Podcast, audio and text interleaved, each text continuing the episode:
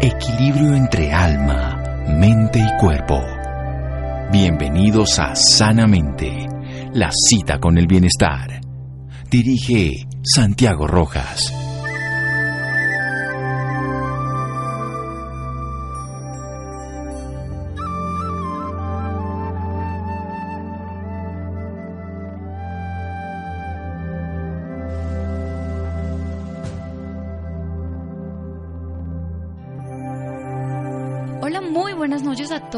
Nuestros oyentes. Soy Laura Ropero y como todos los viernes los estoy acompañando hoy para contarles sus historias de vida. Esta noche también nos acompaña Estefanía Currea. Estefanía, muy buenas noches. Muy buenas noches Laura y muy buenas noches oyentes. Bueno, en la noche de hoy vamos a hablar sobre el gimnasio Caiporé, el cual fue creado por la profesora Diana Cuervo con la necesidad de buscar un colegio para su hija María Angélica Gutiérrez, quien nació con síndrome de Down. El gimnasio Caiporé es una institución que desde sus inicios ha buscado la inclusión educativa en Colombia. A partir de ese momento ha sido un trabajo continuo de la mano de profesionales especializados en el manejo de niños y jóvenes con dificultades de aprendizaje como síndrome de Down, autismo, déficit de atención, fracaso escolar, entre otros. Y bueno, para hablarnos un poco más sobre este tema, nos acompañan Manuela María Gutiérrez Cuervo, ella es psicóloga de la Pontificia Universidad Javeriana y directora académica del gimnasio Caiporé, con magíster en estudios políticos de la Javeriana y cursante del magíster en justicia transicional. También tenemos a María Angélica Gutiérrez, quien tiene 22 años y hace un año se graduó de bachiller en este gimnasio. Ella es una de las pioneras de la Escuela Superior Emprendimiento Down. Manuel y María Angélica, muy buenas noches y bienvenidas a Sanamente de Caracol Radio. Buenas noches, saludo a todos los oyentes y a los que están en la mesa. Buenas noches a todos. Manuel y María Angélica, me gustaría que le contaran a nuestros oyentes cuál es el recuerdo más bonito que tienen de su infancia. Lo que yo más tengo de mi infancia, me recuerdo a muchas gentes, también recuerdo a mis amigos. Sí, Ay, María Angélica, eh, una de las principales dificultades a las que se vio, digamos, enfrentada Dianita el día que nace Angie es, eh, ella tiene derecho a estar, a vivir la vida normal, ¿sí?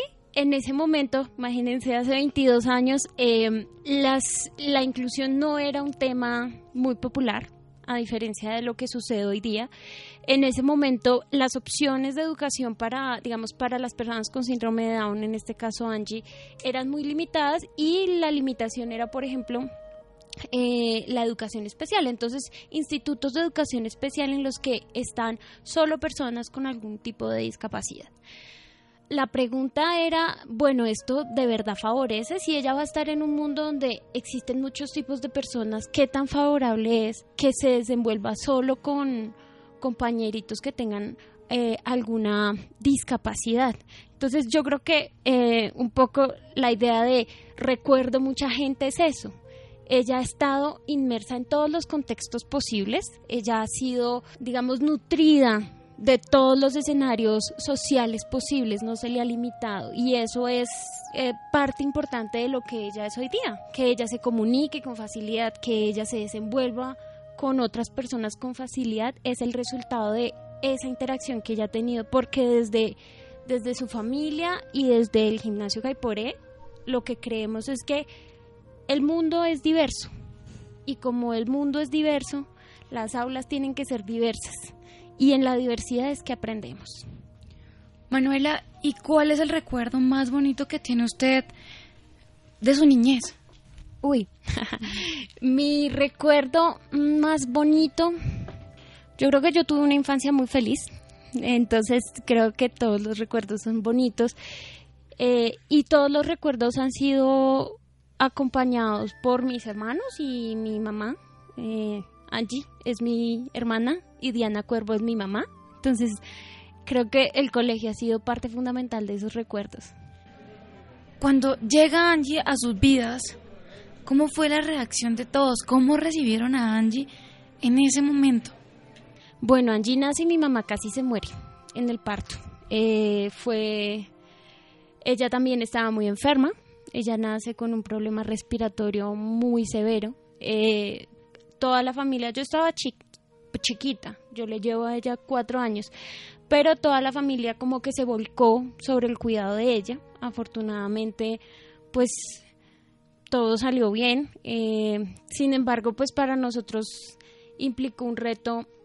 Yo creo que cuando uno es chiquito y está cerca de la discapacidad y normaliza la diferencia, eh, es más fácil, porque para los adultos es más difícil entender que las personas somos distintas. Entonces, eh, pues la acogida de ella fue muy natural por parte nuestra. Mi mamá siempre dejó muy claro que las diferencias entre nosotros eran las diferencias entre cualquier persona, pero ella siempre ha sido un par nuestro, ¿sí? Entonces, eh, es un poquito difícil porque como siempre ha estado conmigo, entonces no, no, no sé muy bien cómo cómo, aclarar esa sensación, ¿sí? Para, para nosotros esta es nuestra vida, nuestra vida es la diferencia. Y es por eso que estamos en el colegio, está ella, está mi hermano, está mi hermana eventualmente también, y a pesar de que todos tenemos disciplinas distintas, todos estamos comprometidísimos con el proyecto porque sabemos que pues la sociedad tiene que cambiar. Usted nos cuenta que son cuatro hermanos. ¿Cómo ha sido la relación entre ustedes? Eh, pues cada uno con su carácter, ¿no? Ah, María Angélica, pues es la menor, tiene síndrome de Down, entonces ella es la más consentida de la casa. Sin embargo, em, tiene, no tiene tan buena relación con, con, por ejemplo, con mi hermano, no tiene tan buena relación porque pelean mucho. Ellos se llevan solo un año de diferencia, mi hermano tiene 23 y ella tiene 22. Entonces ellos pelean mucho. Mi hermana mayor es la, es la de mal genio, ¿cierto, Angie? Sí, ella es la más genio. Ella, ella, que le gusta regañarme. ella es la que nos regaña a todos. Y bueno, yo estoy ahí como intermediaria. Angie tampoco, yo también peleo con Angie, pues normal. Eh, pero, pero nos la llevamos bien, ¿cierto, Angie?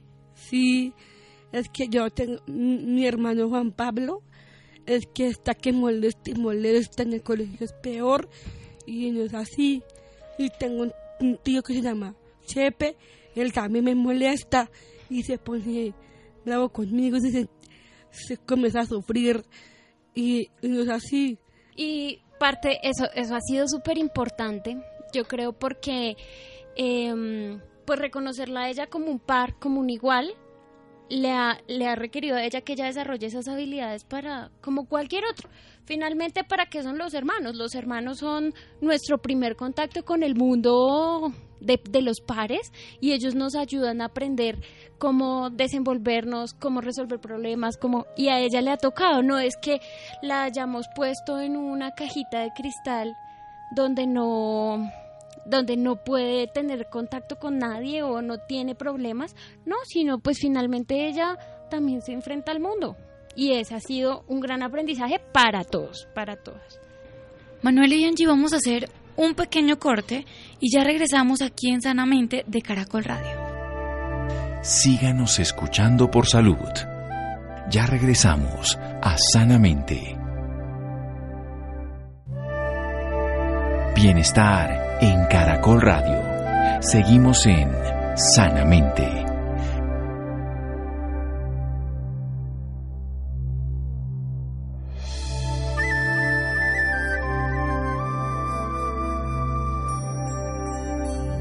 Continuamos en Sanamente de Caracol Radio con Manuela y Angie, quienes nos están contando un poco más sobre su historia de vida. Manuela, cuéntele a nuestros oyentes un poco más sobre la creación del gimnasio Caiporé.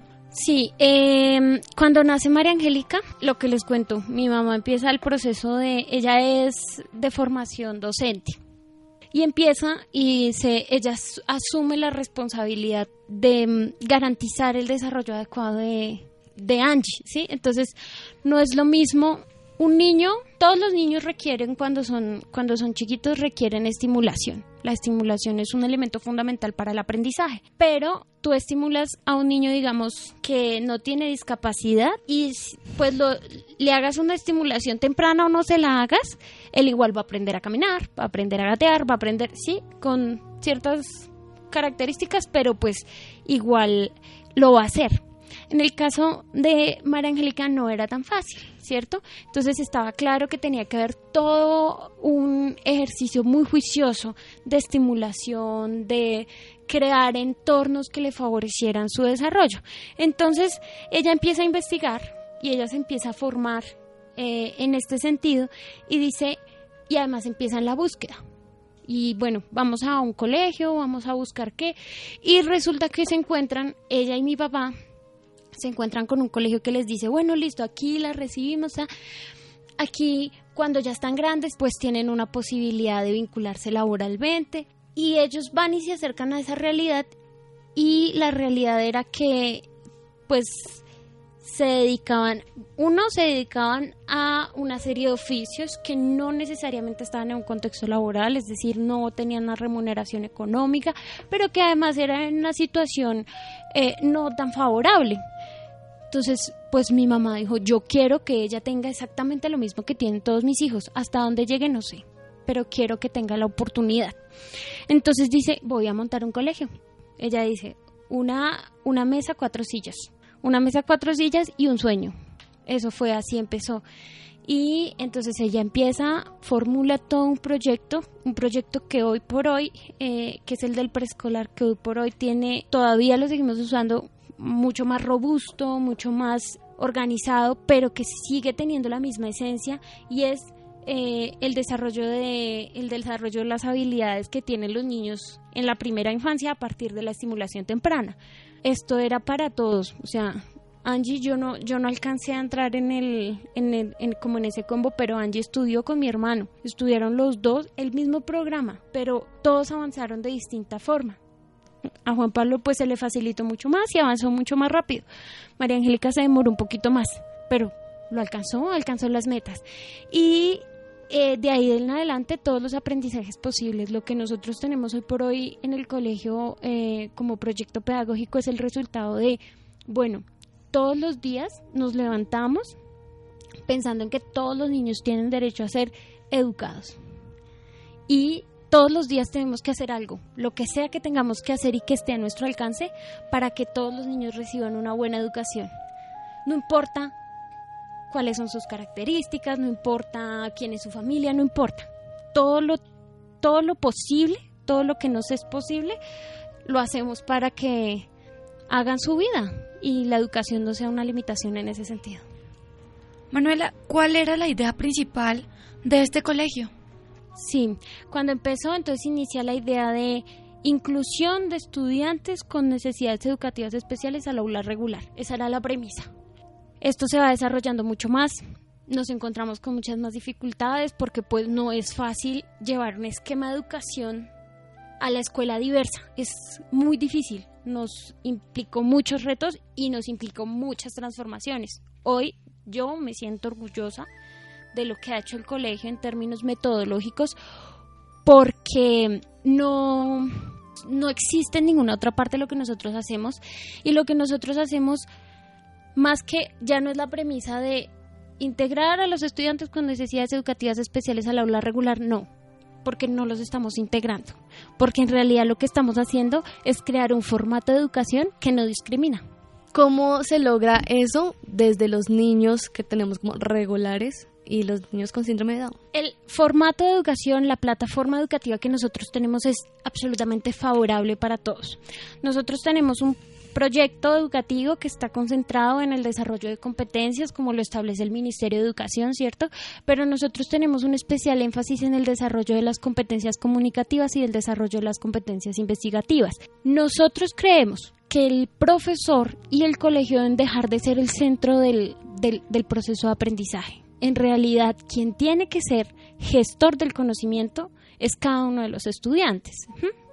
Entonces, distinto es que yo como estudiante tengo 14, 15, incluso 7, 8 años, llego al salón y me siento como un sujeto relativamente pasivo, lo pongo entre comillas, pero llego y me siento mirando hacia un tablero a escuchar a un señor o a una señora que está reproduciendo de forma permanente un conocimiento que ya tiene, ¿sí? Lo reproduce y lo vuelve a reproducir y lo vuelve a reproducir. Eso es una cosa distinto que yo llegue al salón tenga que abrir mi maleta, sacar mis cosas, recordar qué hice la clase pasada, en qué parte voy, eh, leer lo que estoy haciendo, saber que si tengo preguntas tengo que ir primero al libro, tengo que ir a las fuentes bibliográficas en internet, tengo que, que si no entiendo le pido ayuda al profesor, pero yo leo, yo interpreto y a partir de ahí yo construyo una idea, la manifiesto de manera oral, de manera escrita. Y así voy desarrollando mis competencias en las distintas áreas. Por eso tiene un carácter investigativo y tiene un carácter em, en, pues digamos, de, énfasis en las competencias comunicativas. ¿Por qué digo que esto es favorable para todos los, para todos los estudiantes independientemente de sus características? Porque la comunicación es un elemento esencial para la vida. En todos los aspectos, en, en, el área en la que uno se vaya a desarrollar, la comunicación es fundamental. Y la comunicación o el desarrollo de las competencias comunicativas es un pilar necesario para el desarrollo del pensamiento complejo. Manuela, ¿y cómo ha sido su experiencia con todas las personas y con todos los estudiantes de este colegio? Con muchas satisfacciones, porque pues la verdad es que conocer a, a nuestro colegio llegan usualmente estudiantes que tienen alguna clase de em, experiencia adversa con, el, con la educación tradicional. Entonces, ver que los estudiantes desarrollan una nueva manera de relacionarse con la educación, eso es absolutamente maravilloso. Ver familias que en algún momento pudieron llegar a estar en, en crisis solo por las exigencias de un modelo educativo que no garantiza el bienestar para todos y ver los cambios que se generan cuando entran a la institución educativa, eso es absolutamente gratificante. Sin embargo, también nos encontramos con las dificultades eh, propias de hacer algo distinto, ¿no? Cuando uno trata de hacer algo diferente, eh, hay resistencia, hay resistencia y es difícil a veces para las personas entender. Sin embargo, bueno, nosotros somos educadores, para eso estamos, para que la gente nos entienda en lo, lo que estamos haciendo.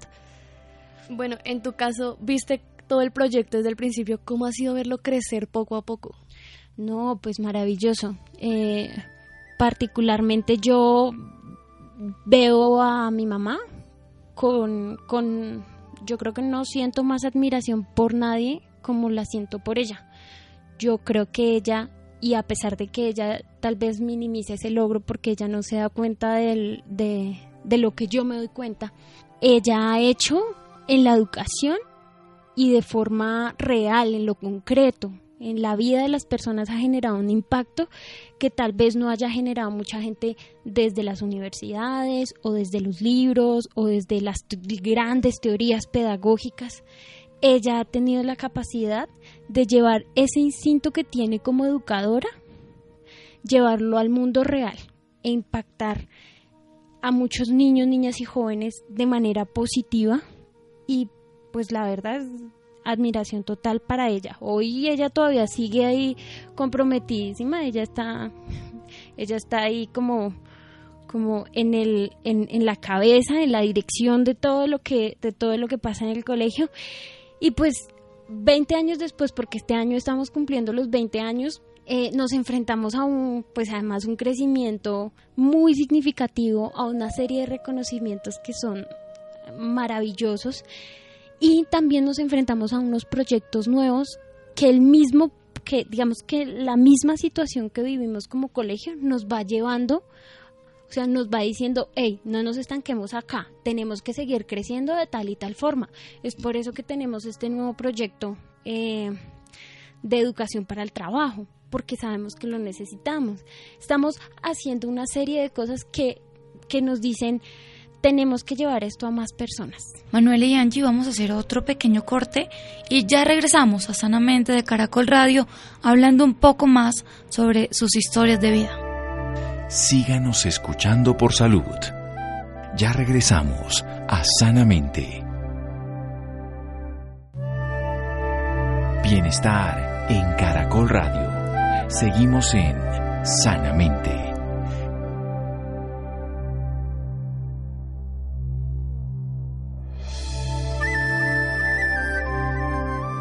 Continuamos en Sanamente de Caracol Radio con Angélica y Angie, quienes nos están hablando un poco más sobre su historia de vida. Yo quiero saber acerca de quién fue el gran apoyo de Diana Cuervo para toda esta institución que ya es tan grande ahorita. Uy, yo creo que eh, afortunadamente hubo apoyo de muchas partes. Eh, si bien mi mamá estaba, pues ella solita con nosotros cuatro, está a cargo de nosotros cuatro de manera permanente, eh, pues ahí siempre de apoyo tuvo a mi papá. Ellos no son pareja, pero pues siempre él estuvo apoyando de forma permanente el proyecto. También mi familia materna, porque mi familia materna confió eh, ciegamente en el proyecto, digamos que nuestros primeros clientes fueron mis primos, entonces creo que la familia materna fue un, fue un gran apoyo durante mucho tiempo. Y más adelante pues creo que mi mamá encontró apoyo en nosotros, creo que eh, asumir este como proyecto de vida de toda la familia eh, ha sido como, como un gran apoyo y un gran respaldo para ella, para que ella, porque a veces ella siente que no sabe para dónde va. O sea, si después de que ella se vaya al proyecto, ¿qué? Porque ella lo ama. Yo creo que ella dice, este es mi quinto hijo. Manuela, y en el tema de inclusión, ¿fue fácil generarlo en el colegio, generar la inclusión de todos los niños? Los niños aprenden más fácil que los adultos. Em, yo siempre cuento una anécdota y es mi sobrino siempre ha convivido con Angie. Se llama Gabriel. Se llama Gabriel Gutiérrez, pero le canta pela conmigo. Y tiene, Gabriel hoy tiene 10 años. Él siempre estuvo con Angie y siempre tuvo contacto con personas con síndrome de Down y con discapacidad, con otras discapacidades. Y resulta que em, un día, como cuando tenía 8 años, él pregunta por qué hablan de Angie como si Angie fuera distinta. Y mi mamá le dice, porque Angie es distinta, Angie tiene síndrome de Down. Y él se queda pensando y dice, no entiendo qué es eso, a pesar de que siempre ha tenido contacto con el síndrome de Down. A lo que voy con esto es, para él es tan normal verla a ella distinta, diferente, que no es, no es diferente, simplemente ella es como tú tienes los ojos de un color, tú tienes el pelo de otro color y todos nos vemos distintos. y en, cuanto a los padres de los niños, ¿cómo ha ah, sido? Bueno, eso, eso ya es un poquito distinto.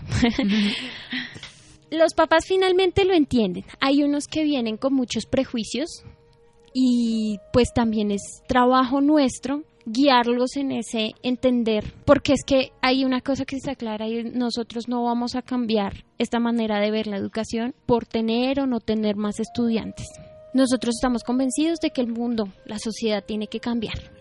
La sociedad tiene que ser mucho más democrática. Y pues nuestro granito de arena es formar a los niños en el respeto por la diferencia, pero también mostrarle a las familias que esta es la vida y que, y que no hay riesgo alguno porque se cree, y esos son los prejuicios que se tienen, no hay riesgo en el que tú compartas con una persona que es distinta a ti. Pues uno diría, eso no, no, pues a quién le cabe en la cabeza. Pero resulta que sí a mucha gente le enseñan que quien se ve distinto o quien actúa de manera distinta puede eventualmente ser un peligro. Por ejemplo, yo he conocido durante toda mi vida muchos niños, niñas y jóvenes con síndrome de Down y yo pues yo nunca he visto nada particularmente agresivo ni nada, pero la gente tiene en su mente la idea de que las personas con síndrome de Down son agresivas y pues ustedes, pues yo a ella nunca la he visto agresiva de ninguna forma. Entonces son una serie de prejuicios o ideas erradas construidas a partir del desconocimiento que nos toca empezar a borrar y a desaprender como sociedad entre los niños cómo se vuelve el trato porque sé que algunos entran ya bastante grandes de otros colegios bueno públicos distritales como sea la cuestión. Cómo hace el trato y cómo empieza la inclusión entre los niños con ellos pasa más fácil con en eso nosotros no interferimos tanto porque la misma comunidad educativa los va moldeando hacia el respeto por la diferencia.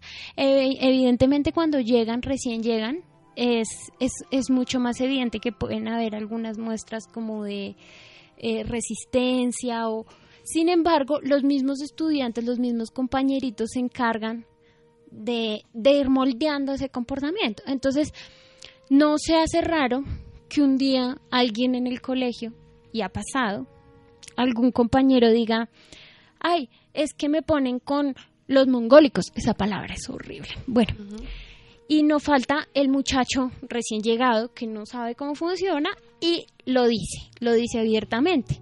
Y ahí mismo uno escucha, nadie tiene que intervenir. Interviene el compañerito de su y le dice, no les digas así, no seas irrespetuoso. Entonces, ellos mismos van aprendiendo. Ellos sí lo tienen clarísimo y con ellos, pues nosotros decimos en nuestro colegio no hay bullying. Es que no hay lugar al bullying porque como respetamos tanto la manera distinta de ser y ver el mundo que no hay espacio para que el otro crea que porque yo tú te ves de tal forma o porque haces o piensas tal cosa eh, yo pueda venir a someterte a malos tratos o a pues sí algún alguna forma de degradación de, de pues de tu persona entonces, es, eso es muy bonito, es muy bonito. Y es por eso que nosotros decimos que en realidad la sociedad sí puede cambiar, solo que hay que hacer un esfuercito. No, y que en realidad terminan haciendo una inclusión en todos los sentidos, porque no es solamente aceptar al niño con síndrome de Down, sino que es el respeto al otro. Más allá de todo, es el respeto al otro. Es que por eso que les digo, yo, yo creo que nuestro colegio es, es, es una herramienta para la construcción de democracia es una herramienta para la construcción de democracia porque aquí todos tenemos lugar, todos tenemos cabida. Y em, creemos que es necesario nosotros, cuando nos preguntan qué perfil de estudiante tienen ustedes, son las personas que necesita esta sociedad para convertirnos en una ciudad, en una sociedad justa, equitativa, eh, una sociedad respetuosa. Entonces.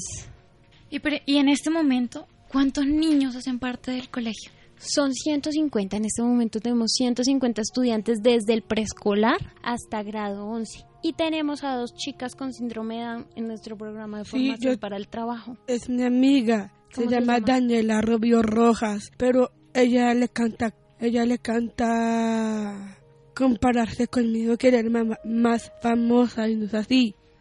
Yo soy más pequeña que ella. bueno, ¿y cómo es el trato entre profesores y estudiantes? Bueno, eso es importante porque para nosotros nuestro nuestro equipo docente tiene que tener unas particularidades. Eh, no es fácil, no es fácil. Además que, pues por la experiencia que nosotros hemos tenido, no son muchas las universidades que capacitan a los futuros docentes en enseñanzas diversas o maneras diferentes de, de, de implementar como o de desarrollar su, su labor como docentes.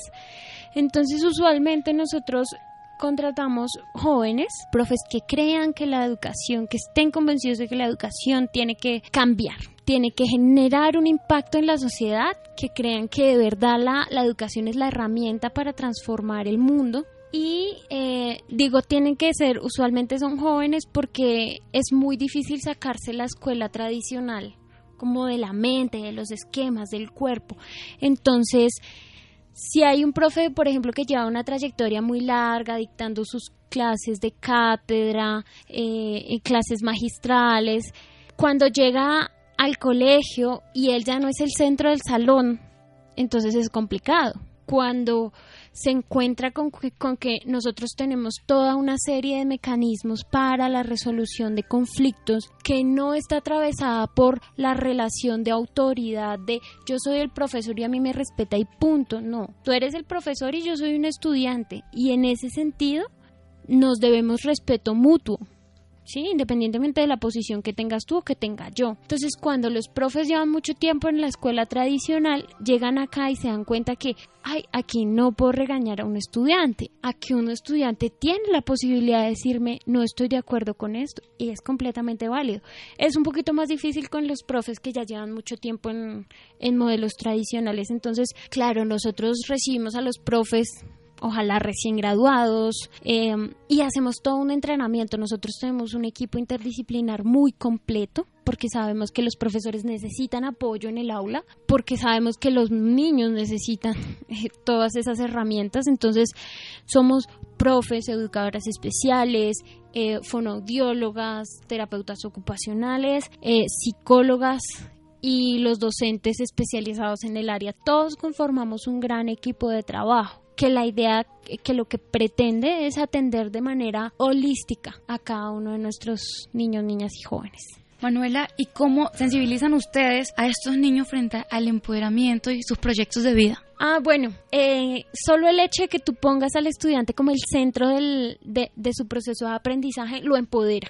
¿Sí? Lo empodera de su vida, lo empodera de su proceso de aprendizaje, lo le hace entender que cada una de las cosas que quiera hacer, cada meta que quiera alcanzar, depende única y exclusivamente de lo que haga o deje de hacer, ¿sí? Nuestros niños en el colegio, por ejemplo, no pierden, no pierden porque van avanzando, alcanzando metas, ¿cierto? Entonces no es que yo veo unos contenidos y presento una evaluación, no, yo desarrollo unos contenidos y voy avanzando en una serie de tareas. No puedo avanzar si no lo he hecho bien. Tengo que hacerlo bien para pasar a la siguiente tarea o a la siguiente etapa. Esto es fundamental porque esto nos permite flexibilizar el, el, tema de los ritmos o los procesos de, de, académicos de cada estudiante. Entonces, si un estudiante se pone la meta de terminar antes, recuerdo que teníamos un estudiante, él ya estaba en grado 11 y ya tenía súper incorporada la metodología y él hacía más o menos cuentas. Entonces, él cumplía sus tareas de manera que saliera una semana antes terminar el grado una semana antes para poder tener una semana más de vacaciones. Y estoy segura de que ese muchacho llega a la universidad y sabe que de la única persona, o sea, de quien depende su éxito en su universidad o en su vida laboral, es única y exclusivamente de él. Entonces, esa es la, la forma o la manera en la que nosotros le damos poder a los niños, porque esto no lo hacemos solo en grado 11, esto viene desde que están en primerito, porque nosotros propendemos por el desarrollo de la autonomía, la autonomía como una característica fundamental de todos nuestros estudiantes. Y algo que sí es cierto y es que ya los preparan para la universidad, porque uno en la universidad no está alguien detrás diciéndole como, bueno, te toca hacer esto, tienes que hacer lo otro. Claro, es que uno ve cuando entra uno a primer, segundo semestre, la estrellada que nos metemos muchos estudiantes porque bueno, listo, aquí nadie me está diciendo que tengo que entrar a clase y nadie le va a mandar a nota a mi mamá si yo no entro a clase, pero resulta que llega el corte o llega a final de semestre y las notas y me doy cuenta como, puchica, todo lo que dejé de hacer por no tener un policía. No, la idea es que nosotros entendamos, aprendamos a tomar decisiones sobre la vida sobre si hago o no hago, finalmente a quien me afecta es a mí. Lo mismo que los muchachos del colegio. Bueno, vamos avanzando, pero yo no puedo sacarte el libro, el lápiz y, y cogerte la mano para copiar. O lo haces tú o te atrasas. Yo no puedo hacer nada al respecto. Yo te doy todas las herramientas, pero tú solito tienes que decidir avanzar en tu proceso. Bueno, Manuela, quiero que nos cuentes las anécdotas que tienes en este colegio. Uy, son muchas estoy pensando, estoy tratando de precisar de pronto alguna. Em, ¿Te acuerdas de algo chistoso que haya pasado en el colegio? ¿Cuál chistoso? No sé, algo que te acuerdes. Eh, yo me acuerdo de algo chistoso. Tengo un amigo, es costeño, tiene los ojos azules. ¿Y quién es Manuela? ¿David? ¿David Mick? Sí, David Mick. digamos, hace como, hace como, es que esa es la muestra, esto que les voy a contar es la muestra de todo lo que hacemos todos los días. Para mí fue maravilloso. Estábamos como, era hora de descanso y habíamos hecho unos cambios en la, en la manera como, como, como implementábamos algunas cosas de la metodología. Y estábamos como en hora de descanso cuando llegan y me dicen, eh, Manuela, pasó algo y yo, no, ¿qué pasó? y me dicen, no, que tienes que ir al, al restaurante, están todos los jóvenes reunidos para y están hablando. Y yo, no, ¿qué pasó? Y me voy yo y tienen estos muchachos, este, imagínense ustedes, muchachos de 14, 15, 16 años, parados como en un gran auditorio, todos sentados, todos estaban sentados en el suelo. A nosotros nunca se nos organizan así, ¿no? Ellos se organizaron solitos. Y con un tablero tenían unos marcadores en la mano y estaban eh, hablando de que se sentían inconformes por los cambios que habíamos hecho. y yo me acuerdo que en ese momento eh, le conté a un amigo y me dice, no, terrible, y yo, terrible, no, maravilloso. Si esto es lo que queremos, si esto es lo que necesitamos, necesitamos que nuestros niños, niñas y jóvenes tengan el criterio, tengan la habilidad y tengan el liderazgo para, pues, para hacerle frente a la vida de acuerdo también a sus principios y reconociendo que el mundo a ellos los afecta de alguna forma. Entonces, finalmente, em, Incluso me tocó intervenir y decirle a los profes, no, profes, déjenlos a ellos. Ellos llegarán a los acuerdos y, nos, y se manifestarán de pues acerca de sus inconformidades y finalmente eso hicieron, nos redactaron un documento muy serio sobre cuáles eran sus solicitudes y se hizo toda una conversación al respecto y se llegaron a unos acuerdos. Eso, por ejemplo, fue una cosa eh, maravillosa. La semana pasada, no, hace como dos meses tenemos a una compañerita que está, está muy enfermita, una compañerita de preescolar, de preescolar no, de primaria, está muy enfermita, estuvo, pues la operaron, estuvo hospitalizada, pasó por cuidados intensivos, estuvo muy, muy malita. Y eh, los niños estuvieron preguntando por ella, entonces la profe les contó y ellos de manera autónoma le pidieron el celular a la profe para mandarle todos un videito diciéndole que la querían mucho, que la extrañaban mucho. No, eh, ellos son una belleza. Yo me sorprendo de, de la calidad de estudiantes, de la calidad humana que hay en general, no solo de estudiantes, de todas las personas que hay en el colegio. Y, y me imagino que en vez de quitarles energía a los profesores, los llenan de energía con todo esto que hacen ellos. No, pues claro. o sea, mil cosas que hay y, y, y, todos los días yo me sorprendo con, con las ocurrencias porque se les ocurren unas cosas. Hoy precisamente alguien, un profesor que me estaba escribiendo no, y es que no quieren trabajar. Y yo les dije que trabajaran y me respondieron que ellos van a su ritmo. a, mí me da, a mí me da mucha risa y lo cojo de forma muy, muy jocosa porque me parece que es muy, muy ocurrente y es muy inteligente, de hecho. Sin embargo, pues toca ponerse con ellos, toca ponerse serios, pero, pero ellos, ellos los llenan a una energía. Eh, verlos todos los días, su, ellos estar con jóvenes y con niños es maravilloso porque irradian felicidad, irradian energía. Y, y, sí, es maravilloso, es maravilloso. Manuela, vamos a hacer otro pequeño corte y ya regresamos a Sanamente de Caracol Radio hablando un poco más sobre sus historias de vida y hablando un poco más con Angie sobre las experiencias que tuvo en el colegio mientras estudió allí. Síganos escuchando por salud. Ya regresamos a Sanamente. Bienestar en Caracol Radio. Seguimos en Sanamente.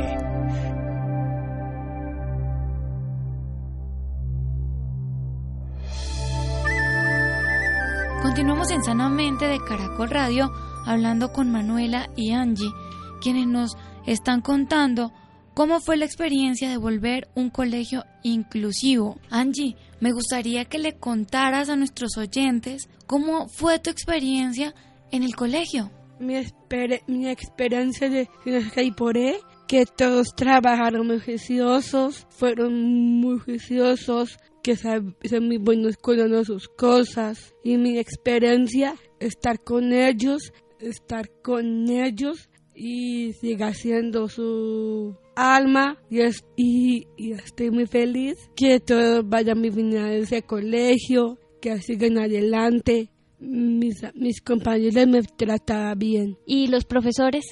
También, también. ¿Cuál ha sido el profesor que más has querido en toda tu vida? Que yo que más quería es a Estefanía. ¿A la que más has querido es a Estefanía? Y también a Carolina Verano, la amiga de Sara. Yo he aprendido muchas cosas aprendido español, aprendido español, matemáticas que no sé, me gusta. ¿Y cuál era la materia que más te gustaba? La materia que más me gustaba es español. Angie, háblele a nuestros oyentes un poco sobre tus proyectos de vida. Mi proyecto de vida, bien, bien,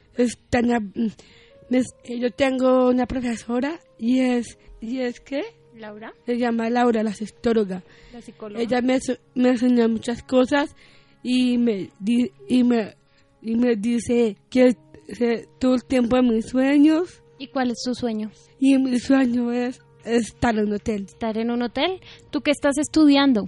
Gastronomía, manejo el dinero, finanzas.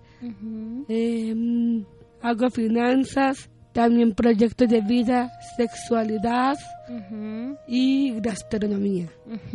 Bueno, Manuela, ya para finalizar, me gustaría que le dejara un mensaje a todos nuestros oyentes sobre la inclusión. Pues yo creo que nosotros como sociedad tenemos un, una deuda, una deuda eh, con la equidad y con la justicia, ¿sí? con la justicia social. Eh, creo que la educación hace parte fundamental de ese cambio, ese salto cualitativo que tenemos que hacer hacia una sociedad más justa. Y eh, pues nada, yo invito a todas las personas, invito a los educadores a que hagan la apuesta por una nueva forma de entender la educación, invito a las familias a que no juzguen o prejuzguen más bien espacios donde la diversidad es un pilar e invito a todas las personas que nos están escuchando a apostarle por una educación distinta, por una educación para la democracia y en general para que todos desde desde nuestros espacios de acción aportemos un poco al cambio de la sociedad y al respeto por la diferencia. Manuela, ¿y dónde los pueden encontrar las personas que estén interesadas en saber un poco más sobre el colegio? Claro que sí, nosotros estamos ubicados en el barrio San Nicolás, en la calle 117, número 70C98. Nosotros somos un colegio de puertas abiertas. Quienes quieran eh, recibir información lo pueden hacer eh, acercándose a las instalaciones, si no nos pueden buscar también por Facebook o por redes sociales como Gimnasio Caipore, Caipore con K. En Instagram. En Instagram. O eh, nos pueden llamar a los teléfonos 313-292-7961 al 533-3874 o 271-6476. Mi mensaje que le voy a mandar a mis compañeros del colegio Escúchame todos ustedes, amigos. Gracias por haberme enseñado, por seguir adelante y por hacer, hacer y por hacer mis amigos y que siguen estudiando. Y le mando muchos saludos a ustedes, que sigan adelante, que están muy juiciosos y aprendiendo más mucho más. Bueno, Manuel y Angie, muchísimas gracias por acompañarnos esta noche en Sanamente de Caracol Radio. No, muchas gracias a ustedes y a todos los que nos están escuchando por esta oportunidad. De verdad que creemos que las cosas tienen, la educación tiene que cambiar. Bueno, y muchísimas gracias a todos nuestros oyentes por acompañarnos una noche más aquí en Sanamente de Caracol Radio.